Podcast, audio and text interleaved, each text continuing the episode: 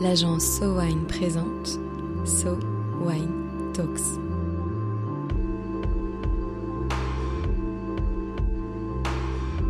La première série de podcasts analysant les tendances marketing et communication dans l'univers du vin et des spiritueux. Du 14 au 17 juin dernier s'est tenue la 7e édition du salon Vivatech, le grand rendez-vous français de l'innovation.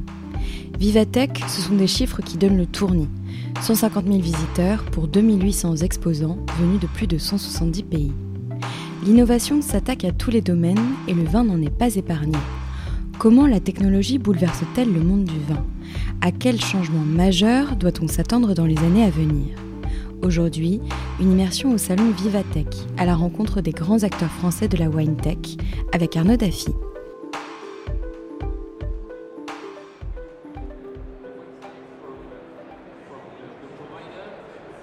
Entrer dans Vivatech, c'est comme pénétrer dans un salon du futur.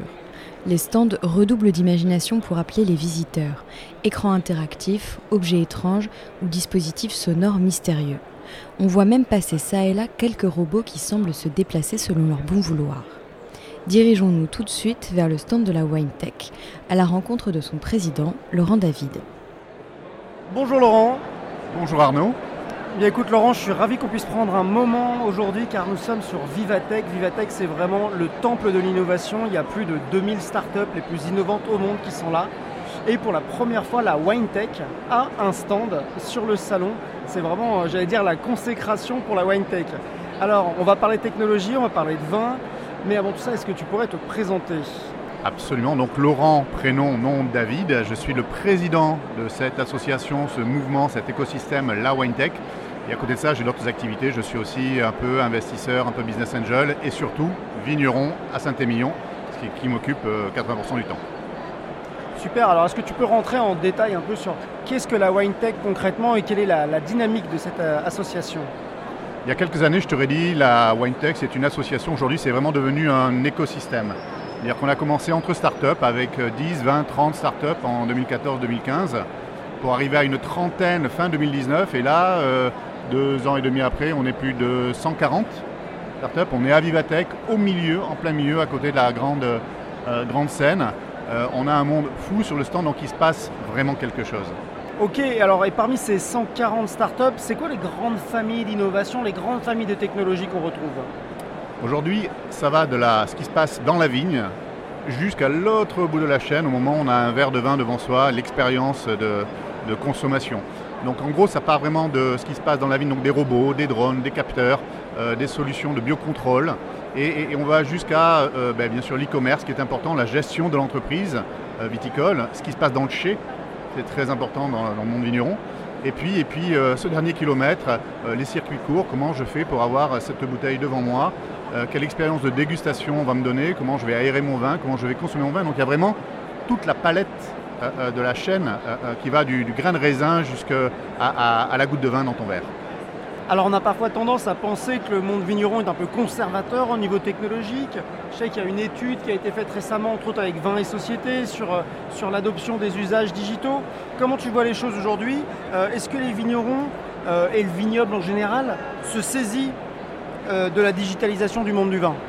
Je pense qu'effectivement, il y a cette image, cette idée reçue qui serait qu'un vigneron, il continue à travailler comme il y a des siècles, les deux pieds dans la terre, et, au milieu de ces vignes. Et ça, c'est vrai que ça existe.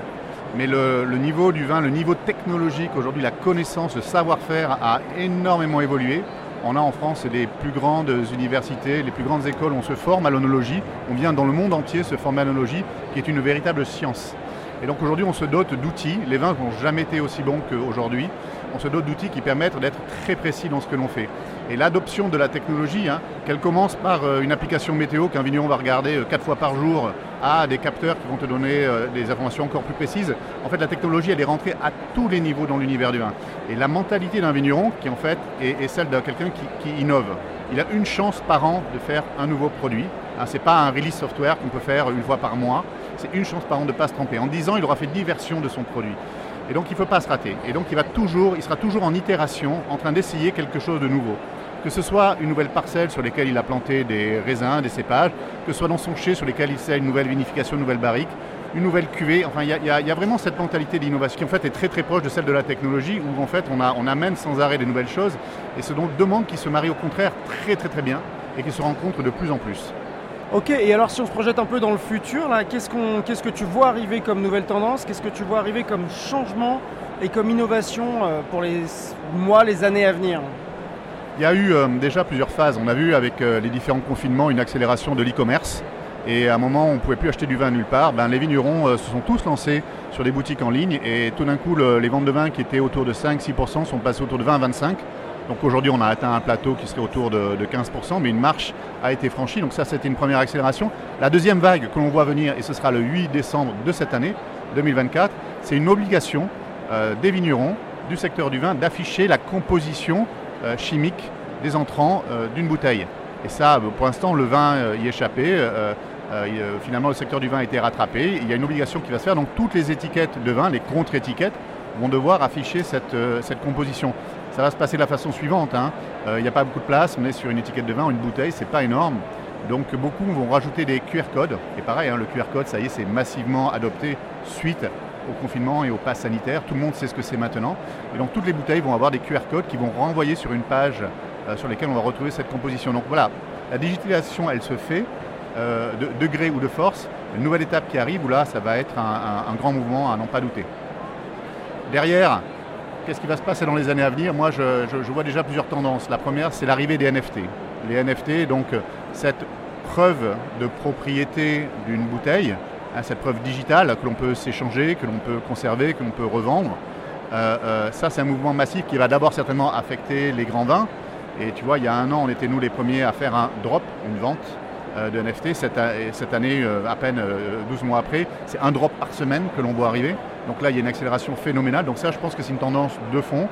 Ça me paraît aussi très important de regarder ce qui se passe du côté de la désalcoolisation. Euh, on, voit euh, comme le secteur de, la bière, hein, où aujourd'hui c'est quasiment 10% des bières qui sont vendues qui sont soit à 0, soit à moins de 4%. Donc le secteur du vin, ben, il a à peine commencé et on voit déjà des offres qui, arrivent, notamment dans la wine tech, notamment chez les grands vignerons. Donc ce mouvement pour moi il va se poursuivre. Je pense que tout ce qui va toucher aussi à la, décarbonisation euh, du secteur, comment on est plus responsable, comment votre bouteille, euh, ben, elle a de moins en moins de carbone, d'empreinte carbone.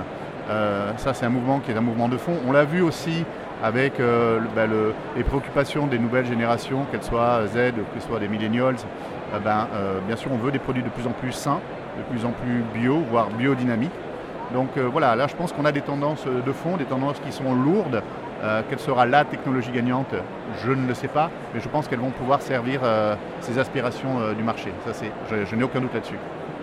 Merci beaucoup Laurent pour cet éclairage un peu sur l'actualité et puis sur le futur de la wine tech. On va, on va justement aller à la rencontre de certains des exposants euh, de la WineTech sur Vivatech, à qui justement on va demander de nous expliquer un peu plus en détail les innovations qu'ils mettent en place euh, pour s'inscrire dans ces tendances et dans ces innovations. Vous allez entendre des choses absolument surprenantes et vous allez voyager dans le futur. Le futur du vin, c'est ici, c'est à la WineTech, à Vivatech. Les innovations dans le monde du vin s'attaquent donc surtout à améliorer la traçabilité de la bouteille, afin de donner plus d'informations aux consommateurs et de renforcer le lien entre producteurs et acheteurs. Tout cela dans le but d'améliorer la transparence dans la production du vin, de redonner confiance. C'est l'objectif premier d'Adrien Tréchaud, fondateur de Dans ma bouteille. Bonjour Adrien, merci d'être avec nous aujourd'hui euh, sur Vivatech. Alors d'abord, est-ce que tu peux peut-être euh, te présenter et présenter ton, entreprise et ton innovation? Oui, bonjour, bonjour Arnaud. Moi j'ai monté euh, Dans ma bouteille la première plateforme d'information consommateur sur les ingrédients et additifs des boissons alcoolisées. Donc j'ai démarré ce projet en 2017 et je l'ai concrétisé en 2018 à travers une plateforme qui permet aux producteurs de vin de créer des étiquettes nutritionnelles euh, numériques. D'accord. Et alors, en quoi tu dirais que ton innovation bouleverse le monde du vin? Alors, elle bouleverse, je ne sais pas, mais en tout cas, elle apporte clairement euh, une brique qui manquait, qui manquait depuis longtemps, auquel le vin échappait. Et c'est une évolution, une évolution profonde qui touche euh, aussi euh, la société. On en, arrive là euh, parce que la société, il y a une évolution sociétale où les gens sont de plus en plus intéressés par avoir de l'information sur les produits qu'ils achètent, qu'ils consomment. ils veulent pouvoir avoir des éléments concrets pour éclairer leur choix. Il était temps qu'on y arrive. On présente souvent ton innovation comme un peu le, Yuka du, monde du vin. Est-ce que tu peux nous écrire peut-être un petit peu plus en détail comment ça fonctionne, qu'est-ce qu'on a comme information, qu'est-ce que ça fait? Alors oui, Yuka, euh, c'est ce qui euh, permet à beaucoup de gens d'identifier clairement le sujet sur lequel je travaille. et pour autant, sans, avoir aucune information obligatoire, c'était difficile de créer le Yuka. Donc moi, ma, réflexion s'est portée avant tout sur l'origine de l'information. Euh, qui a cette information? Où se trouve-t-elle? Comment euh, créons-nous une chaîne pour l'amener jusqu'au consommateur? Euh, de façon responsable, qu'on soit sûr que cette information soit valable Donc il y a d'abord une réflexion, je pense, avec le producteur sur, sur cette chaîne de valeur à créer pour amener l'information jusqu'au consommateur. Et, le consommateur, dans, dans ma démarche, il est central pour lui euh, apporter un éclairage différent ou complémentaire sur ce qu'il a déjà comme euh, connaissance euh, sur ce produit qui est une bouteille de vin. Et alors au-delà de ton innovation dans ma bouteille, qu'est-ce que tu imagines toi comme innovation qui va venir chambouler, bouleverser le monde du vin dans l'avenir? Pour moi, l'information consommateur aujourd'hui, elle est fixée par des règles qu'on a mis en place il y a 40 ans et qui sont limitées à ce qu'on pouvait écrire sur un packaging. Mais demain, si on transfère cette euh, information consommateur vers du digital, on va pouvoir euh, embarquer un, plus grand nombre d'informations et on va pouvoir imaginer euh, des informations réglementaires beaucoup plus larges. donc ça veut dire quoi Peut-être embarquer le poids de la bouteille, travailler sur des impact scores. Et donc c'est la notion de numériser l'information euh, consommateur, et, mais du coup de la pousser plus loin. C'est pour donner un petit peu l'ampleur de ce que peut amener la techno, la géolocalisation dans la transmission de l'information consommateur. Eh bien, merci Adrien. Et merci à toi, Arnaud, et au plaisir de te revoir très bientôt. Derrière nous, le stand de la WineTech ne désemplit pas on peut apercevoir un petit boîtier semblable à une boussole qui passe entre les mains des visiteurs du stand. C'est l'invention de Teguen Naveos de Bocarnea. Bonjour Teguen. Alors, est-ce que tu peux nous parler un peu de ton innovation et l'innovation que porte Bocarnea, un bel objet? On l'a, Nous, on l'a sous les yeux, vous ne pouvez pas le voir dans le podcast. Mais... Euh. Alors, euh, effectivement, c'est un bel objet qui m'a demandé 10 ans de RD. Euh, qui a sorti du bois euh, il y a deux petits mois donc pour le, concours Lépine 2023 euh, où nous avons donc décroché cette jolie médaille d'or.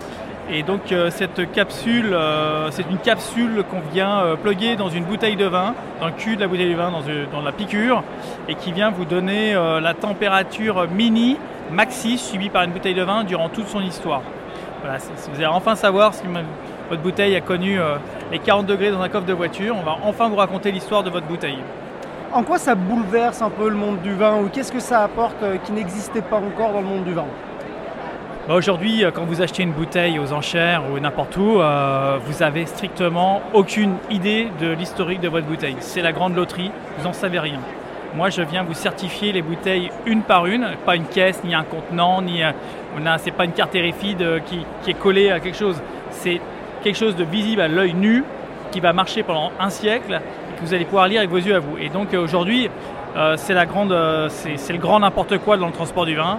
on, paye du transport frigo jusqu'à Singapour, mais pour le peu que le, le, conteneur soit pas branché, ou qu'il y ait une panne moteur, ou que votre conteneur soit arrêté en douane parce qu'il manque un document de douane, ben aujourd'hui, vous n'avez aucune garantie de, ce qui se passe dans votre bouteille. Personne ne sait rien sur vos bouteilles.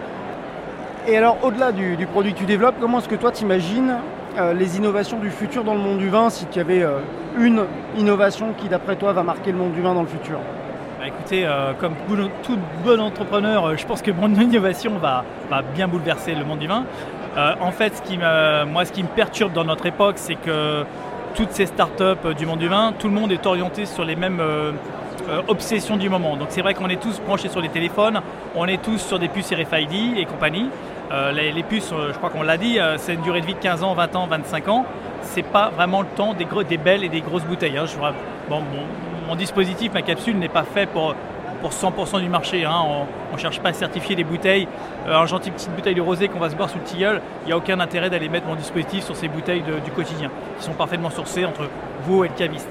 Mais, une belle bouteille de, Château Yquem, elle sera encore là dans un siècle. Et ma capsule, qui est donc en dehors de la, de la techno, du moment va fonctionner, elle, elle est innuable, elle va vous donner ces informations de mini, max, suivi par votre bouteille.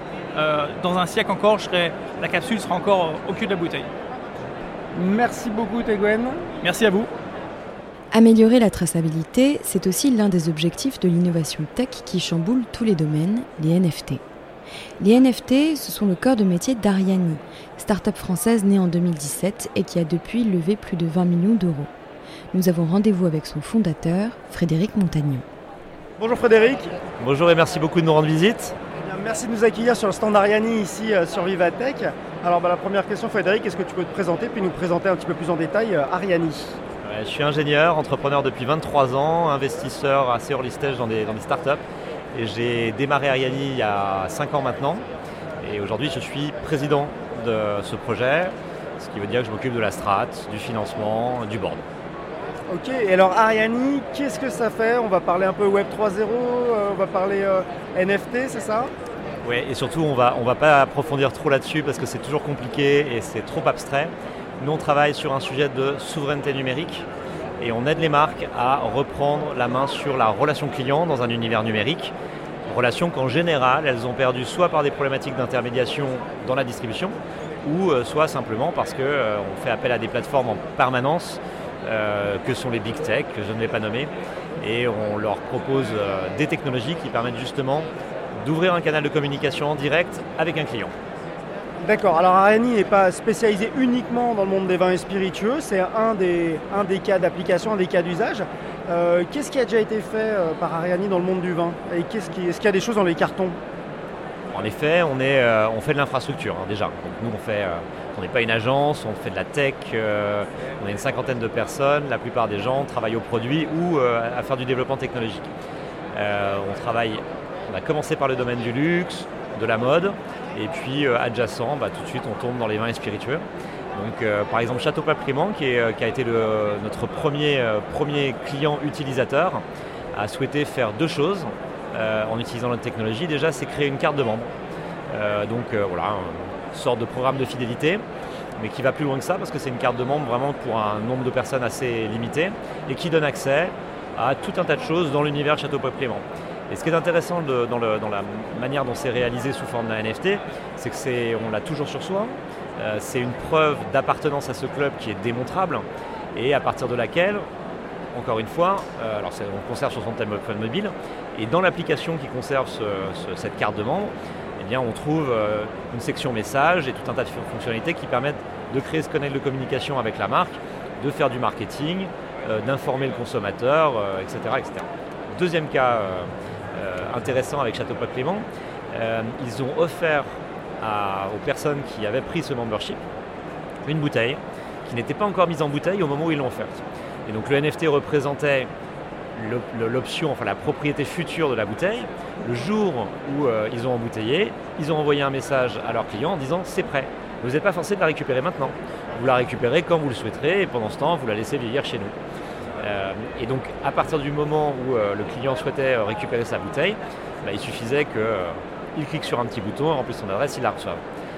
Mais dans ce processus-là, c'est pas nécessairement la personne qui est propriétaire de la bouteille au départ hein, qui, euh, qui, va la, récupérer, parce qu'un objet, ça peut avoir une vie longue, ça peut être un cadeau, ça peut être... Euh, et ce euh, ce qui est intéressant dans la désintermédiation technologique, c'est qu'en fait, on va permettre aussi de se connecter avec des gens avec lesquels on n'est pas de manière primaire en relation.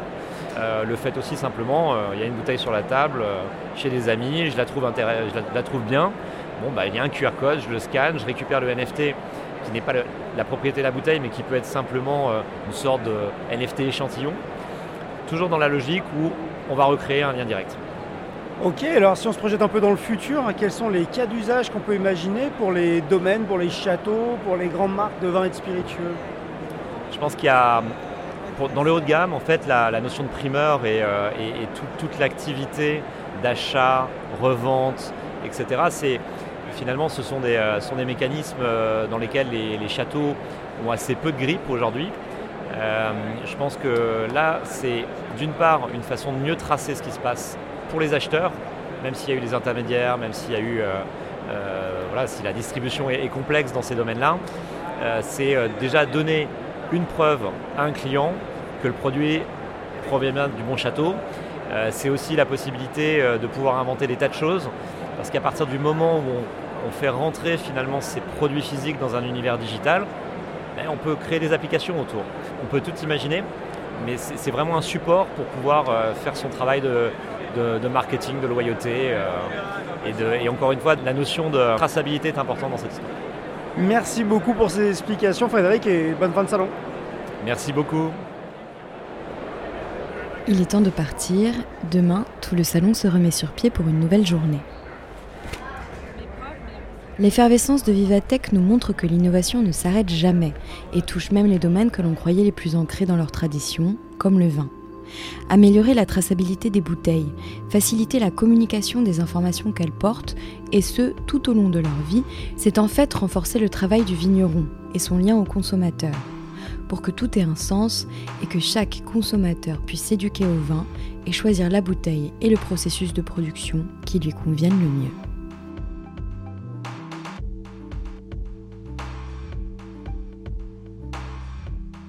So Wine Talks reviendra dans quelques semaines pour décrypter à nouveau les tendances de consommation des vins et spiritueux. En attendant, si vous avez aimé cet épisode, n'hésitez pas à le partager sur vos réseaux et à lui donner des étoiles sur vos applications de podcast préférées. À très vite.